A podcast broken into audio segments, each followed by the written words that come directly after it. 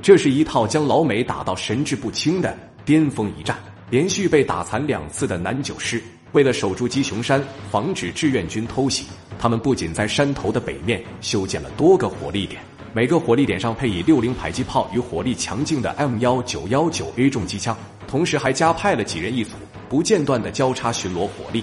如此的严防死守，别说是偷袭，估计连一只小鸟都很难飞过。以致他们的团长口吐狂言，志愿军再胆敢来偷袭的话，保证让他们有来无回。然而，让他们做梦也没想到的是，志愿军一招巅峰的战术，就让他们牢不可破的防线防了个寂寞。要不是逃跑的本领高，差点又一次团灭。那么，这究竟是一套怎样的战术，能让老美入选西点军校步兵战术的教材呢？声东击西、以攻代守的战术组合到底有多震撼呢？今天就让我们一起去看看志愿军是如何将结合美军的火力与东亚士兵耐力的南九军打回跑跑军团的吧。制作视频不容易，您的支持是我们的最大动力，请长按点赞并关注支持下。我在这里先谢谢各位朋友了。前面我们讲到，南九师费了九牛二虎之力，第二次拿下鸡雄山后。怎么都不能再丢了，不惜花费大量的人力物力，也要严防死守。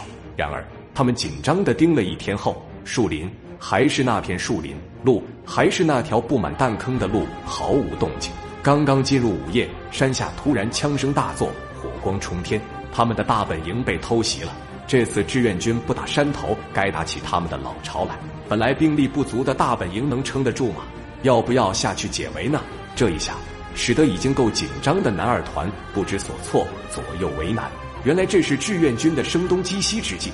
重火力不多的志愿军根本就不打算拿下他们的大本营，那里铁盒子太多了，就是能拿下也会付出惨重的代价，划不来。但攻打他们的目的是让美二十五师保持静默，不要随意外出，然后再用四个连悄悄地运动到鸡雄山山脚。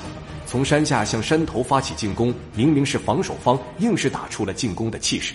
紧张盯了一天的南军被这么一闹，吓得大气都不敢出。本来已经够黑的天空，竟然下起了倾盆大雨。几道闪光之后，浑身都起了鸡皮疙瘩，吓得他们对着黑暗就是一阵盲射。然而阵地前依旧空无一人，又是几道闪光，密密麻麻的志愿军铺满了前沿，吓得为首的指挥官口瞪目呆。紧接着。一枚照明弹升空，将整个山头照得亮如白昼。吓破胆的男二团连拿枪的勇气都没了，心里只有一个字：逃跑。不愧是逃炮大王，逃生的技能还真有一套。就是到了这样的地步，很多士兵还是逃了回去。然而仗打到了这个时候，美二十五师也看出了点门道，发现志愿军的目标是鸡雄山后，脑瓜子突然灵光了一把。马上下令炮兵对着鸡雄山就是一阵盲轰，只要有火光的地方就重点轰炸。